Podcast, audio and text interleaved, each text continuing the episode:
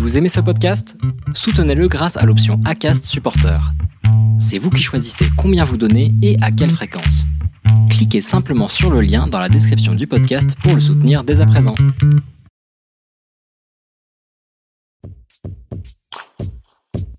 Le jour où j'ai compris que j'étais hypersensible, ou pas.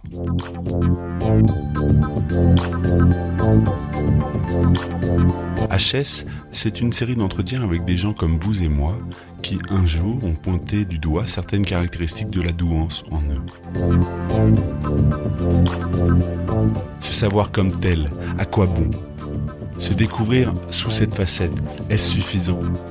Faut-il se faire tester au risque de perdre d'illusoires illusions? Comment vit-on avant d'identifier ces signes? Que se passe-t-il quand on a franchi le pas de passer le test qui prouverait qu'on est un haut potentiel? Et que vit-on une fois qu'on sait qu'on l'est ou pas? Merci d'écouter HS, le podcast situé à l'intérieur d'un hypersensible. Euh, c'est des gens qui vont tout de suite repérer des, euh, des détails physiques, mais aussi qui vont être à, à l'affût de, des signaux qu'on va leur envoyer au niveau émotionnel, au niveau euh, énergie. Enfin, comment, comment est l'autre, comment il se sent, et c'est des gens qui vont être très très réceptifs à ça pour moi. Je crois pas avoir mis de mots dessus pour, pour l'instant parce que bah pour moi c'est assez nouveau déjà et en plus je me reconnais pas forcément et, et puis dans ma vie en général j'ai un peu de mal avec les étiquettes donc euh, j'ai du mal à en, mettre moi-même. Donc euh, j'ai pas forcément, forcément envie de mettre des mots dessus. Après c'est des gens un peu je dis à part pour moi à part un peu différents. Et comment ça se traduit chez toi l'hypersensibilité? Bah, c'est déjà c'est des émotions qui sont facilement exacerbées. C'est euh, beaucoup d'une colère qui vient extrêmement vite et extrêmement fort, de, euh, la tristesse, euh, une, des situations qui peuvent être très anxiogènes, des choses qui, qui paraissent banales, mais la mort, bêtement, ou la pollution, ou des choses comme ça qui... Il faut que je les éloigne de moi, sinon ça peut complètement m'empêcher de vivre au quotidien. Donc ça, c'est... donc je suis obligée de jouer à l'autruche au quotidien, de ne pas y penser, sinon ça, ça m'oppresse vraiment. Euh, donc ça c'est sûr. Et puis après, moi ce qui ressort fortement, c'est euh, euh, mon analyse des situations humaines et des, énergies et des émotions de tout le monde. Ça, c'est en permanence quand je rentre dans une pièce. enfin voilà, je sais dire comment est chaque personne, comment elle se sent. Enfin voilà, ça, ça fait partie de, moi et, c'est inné. Je m'en sers beaucoup dans mon travail et, et, dans ma vie personnelle. Mais voilà, pour moi, c'est ça qui est le plus flagrant par rapport à l'hypersensibilité je le vis mieux. Il y a des phases, en fait, il y a des phases, il y a des moments de vie qui, où faire l'autruche c'est plus dur. Quand j'ai eu mes enfants, bah, ça m'a renvoyé à la mort. C'est super gai. mais, euh, mais la plupart du temps, j'y arrive. Euh, voilà, je suis. Euh, et je pense que mon besoin d'être en permanence dans le mouvement est lié à ça. Si je m'arrête, ça revient. Donc voilà. je suis quelqu'un qui, enfin, qu'on peut, que certains disent hyperactive, euh, où je fais toujours plein de choses, plein de projets, j'organise tout, mais parce que euh, je pense que j'ai cette peur de, m'arrêter et d'être face à mes angoisses. L'avantage pour moi, c'est que euh, je vis vraiment, je suis vraiment, je suis pleinement vivante. En tout cas, je, ressens les émotions fortement. J'ai l'impression de me connecter aux autres vraiment. je suis, rarement dans des situations superficielles. Alors ça peut arriver dans le monde professionnel, mais, mais c'est rare. Euh, pour moi, ça c'est le gros avantage, c'est que euh, je suis hédoniste, euh, j'ai envie de vivre chaque moment présent. Je, enfin voilà, moi l'idée que tout peut s'arrêter demain, c'est présent en permanence chez moi et avec mes enfants, avec ma famille, avec mes amis. Donc voilà, pour moi c'est ça, c'est déjà l'avantage, c'est de vivre pleinement chaque instant. Après, l'inconvénient, ça peut être bah, cette angoisse des fois qui prend le dessus et qui me, qui me paralyse et, euh, et cette peur de transmettre ces angoisses à mes enfants surtout. Qu'est-ce qui te fait dire que tu serais hypersensible? C'était, euh, je dirais, il y a à peu près un an où euh, cette amie m'en a parlé parce que euh, parce que bah, c'est une amie extrêmement proche, on échange beaucoup sur euh, ce qu'on est, sur nos mal-être, sur nos difficultés euh, au quotidien dans la vie. et que bah, elle, elle avait elle-même découvert l'hypersensibilité, elle trouvait que ça expliquait pas mal de mes, mes angoisses et mes problématiques. Donc voilà, du coup, en effet, je me suis renseignée, je me, j'ai fouillé, mais j'étais un moment de vie, bah, j'étais enceinte, j'allais accoucher. Enfin voilà, c'était pas la priorité, j'étais pas centrée sur moi-même euh, et euh, j'étais plutôt bien dans mes baskets, donc j'ai pas ressenti le besoin d'aller euh, fouiller plus de choses. Après, c'est vrai que l'idée de alors moi je suis pas sûre d'être hypersensible parce qu'il y a des choses qui collent des choses qui collent moins dans lesquelles je me reconnais moins mais en tout cas de de lire que qu'il y a certains de mes comportements bah, qui, sont acceptables euh, socialement, ça fait du bien. Alors de ce que j'ai lu en tout cas, euh, c'est euh, un hypersensible, souvent il fuit le conflit,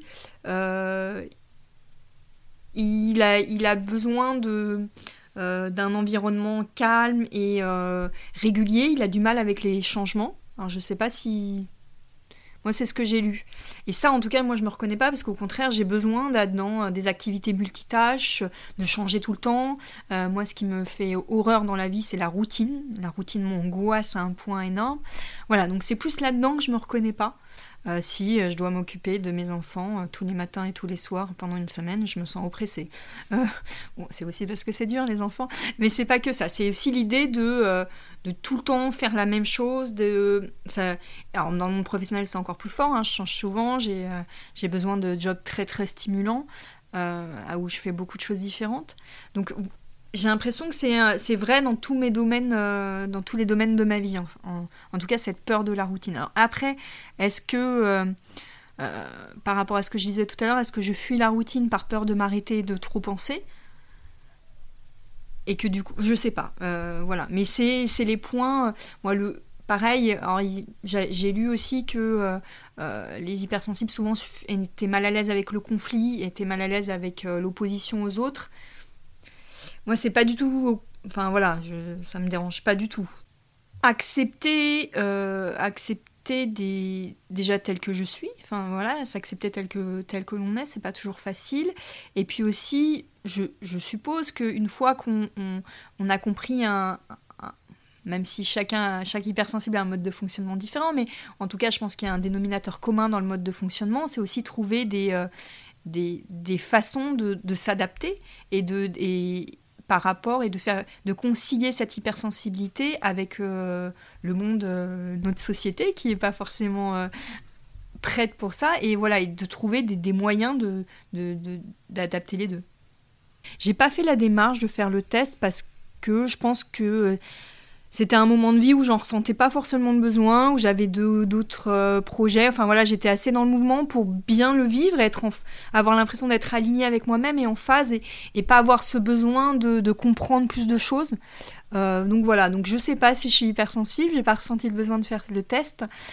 Je pense à un moment où je me sentirais un peu moins bien euh, dans mes baskets et que j'aurais besoin de, de mettre des mots et de comprendre un peu plus qui je suis. Voilà, je pense que c'est des moments de vie. Euh, pour l'instant, je me sens plutôt bien, plutôt alignée. Voilà, je ressens pas ce besoin-là. J'arrive. Je pense que c'est ça. Dans quelle famille as-tu grandi? Donc moi, j'ai grandi en région parisienne avec. Euh, à la fois, je pense que j'ai pas eu une enfance facile. Et à la fois, j'ai eu, beaucoup de chance. J'essaye de me dire les choses comme ça parce que j'ai toujours eu un toit au-dessus de ma tête, j'ai toujours eu à manger dans mon assiette et j'ai toujours eu des gens qui m'aimaient. Euh, après, j'ai grandi avec des parents, euh, je suis désolée, avec des parents alcooliques qui, qui m'ont fait porter beaucoup de choses et je pense que j'ai pas vraiment eu d'enfance. J'ai. Euh, enfin voilà, j'ai pas eu d'insouciance. Cette partie d'insouciance, ils me l'ont un peu volée. Alors après, euh, maintenant en travaillant sur moi, j'ai admis que bah, eux-mêmes étaient malades et c'est pas qu'ils étaient méchants ou quoi que ce soit, mais, ils m'ont un peu volé cette insouciance.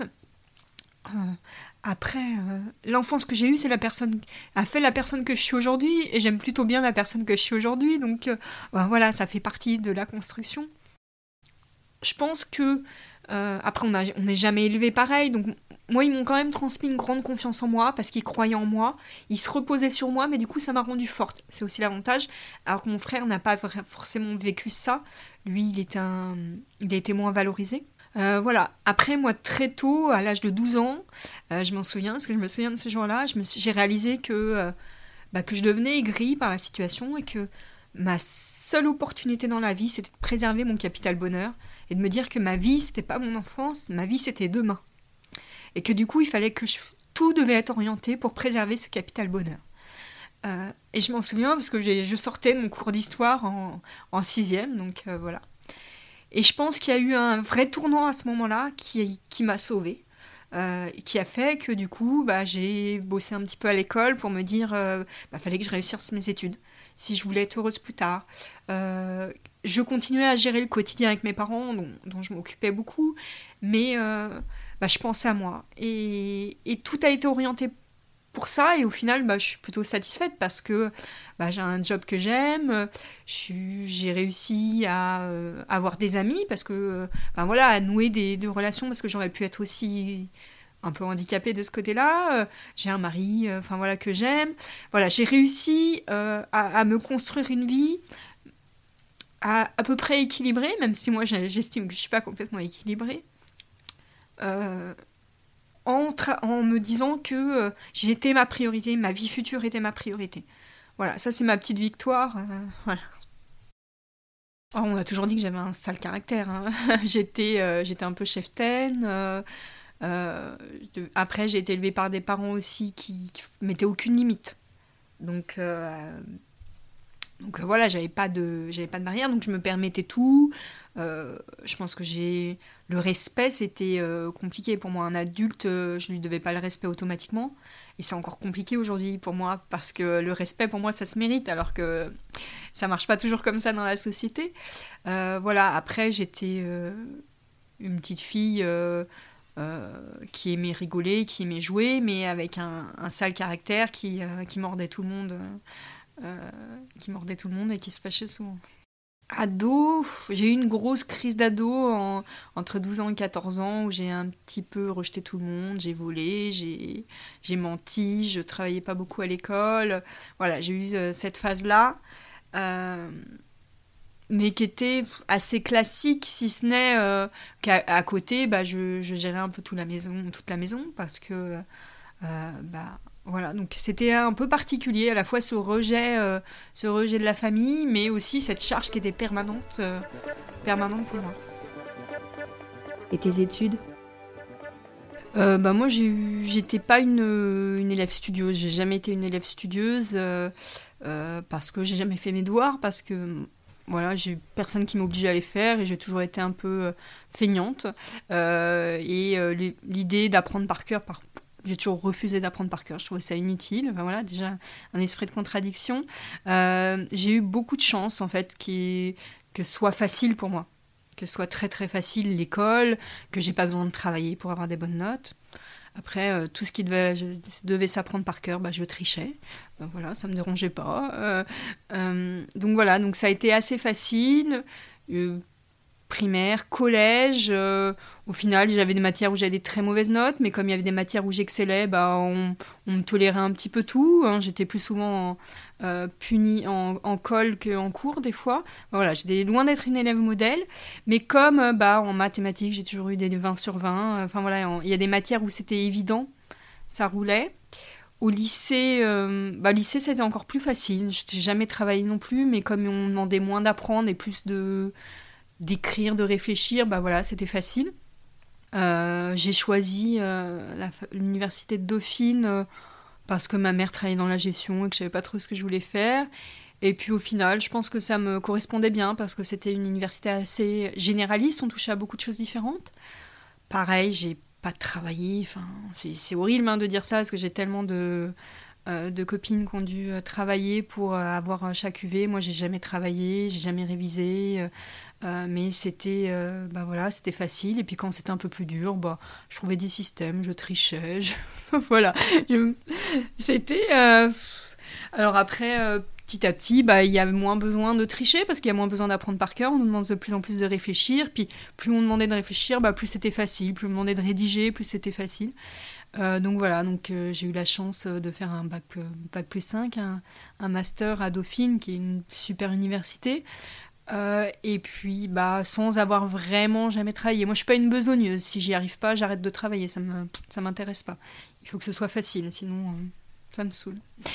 Euh, donc voilà. Donc j'ai eu vraiment, j'ai eu cette chance parce que si j'avais eu des difficultés, je pense que je, enfin, comme il y avait personne pour m'accompagner à la maison, enfin voilà, j'aurais été en échec scolaire, c'est sûr.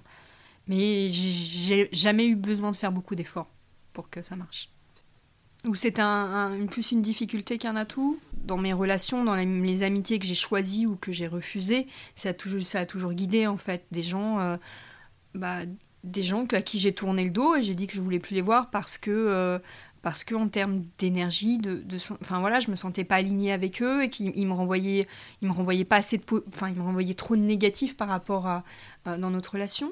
Et puis bah, des gens que j'ai vraiment choisis parce que euh, au contraire, on, se nourrissait, enfin voilà, on s'apportait mutuellement. Et voilà, pour moi, ça a toujours guidé toutes mes amitiés. Et, l'amitié, pour moi, c'est quelque chose de fondamental dans ma vie. Enfin, oui, j'ai mon mari que, j'aime beaucoup, mais euh, euh, enfin, je suis consciente qu'un mariage, une, ça peut s'arrêter demain, euh, et que les amis, c'est vraiment ma colonne vertébrale. Le jour où j'ai compris que j'étais hypersensible, ou pas alors j'ai 40 ans, euh, je suis mariée, j'ai deux enfants de 5 ans et 10 mois. Euh, je suis bah, directrice de réseaux commerciaux, quand je suis en train de changer, mais dans, dans les vêtements, donc je vends des vêtements. Euh, à la fois, c'est un job c'est très stimulant parce qu'on fait plein de choses différentes, on est en contact, on gère de l'humain en permanence, donc ça c'est très stimulant. Et à la fois, bah, des fois, on, perd un peu le sens. Enfin, on, se rend compte qu'il n'y a pas beaucoup de sens dans ce métier parce qu'au final, on ne fait que vendre des vêtements. Euh, donc voilà, c'est essayer de, euh, vivre avec cette dualité de euh, stimulation au quotidien, mais un peu un manque de sens fondamental dans ce métier. Il ne faut pas se cacher que je gagne très très bien ma vie et que euh, je pourrais avoir un métier où, qui a plus de sens, mais euh, je suis pas sûre d'aussi bien gagner ma vie. Donc euh, ça, c'est un choix aussi de, famille. Après, du coup, bah, j'essaye de trouver du sens dans, autre chose à côté. Donc je suis en train d'essayer de travailler dessus, de, dans ma vie, dans mes hobbies, dans ma vie perso, de trouver un peu plus de sens par exemple, notre rencontre aujourd'hui et, de travailler avec des associations, avec des gens intéressants, de travailler pour moi une, quelque chose qui est important, un combat qui est important, c'est le féminisme et le droit des femmes. Donc voilà, je suis en contact avec des gens aussi pour, pour essayer de collaborer sur ces sujets-là. Même si être, euh, bah, avoir un, job aussi prenant et maman de deux enfants en bas âge, on n'a pas énormément de temps libre. Mais en tout cas, voilà, j'essaie de trouver du sens à côté, et puis bah, peut-être qu'un jour, je me dirais, euh, oui, je peux plus faire ce métier-là parce que euh, je vois pas, je vois pas le sens. Pour l'instant, c'est pas ça. La stimulation au quotidien me suffit. Et puis bah, le confort matériel que, que ça apporte à toute ma famille. Qu'est-ce que tu fais de l'hypersensibilité au quotidien? Pour moi, ça va être euh, l'analyse des, situations humaines. Pour moi, enfin, je mets un mot un peu pompeux dessus, mais euh, que ça me sert euh, énormément dans mon travail, mais tous les jours aussi dans ma vie personnelle et avec mes amis, avec, enfin voilà, c'est, je me trompe rarement sur comment est la personne, dans quel état elle est, dans quelle énergie elle est, quelles sont ses émotions, et, et du coup, ça me permet bah, de l'aider, de l'accompagner ou, de prendre des décisions par rapport à ça. Donc, euh, pour moi, c'est ma grande force. La colère. Et, je m'en rends d'autant plus compte depuis que je suis maman. De hurler sur mon fils en lui disant, euh, en lui disant arrête de t'énerver, c'est compliqué. voilà. Et, euh, non, non, c'est vraiment la colère. Je monte très très vite et ça me ça m'envahit complètement. Non, je ne sais pas d'où ça vient. En effet, je me suis jamais vraiment posé la question, euh, mais c'est oui, c'est au quotidien, c'est sur des sur des petites choses. Quand de part, quand ça marche pas comme je veux, ça ça monte à une vitesse euh, et je peux être euh, très très désagréable, on va dire, avec tout le monde. Alors jamais dans le milieu professionnel.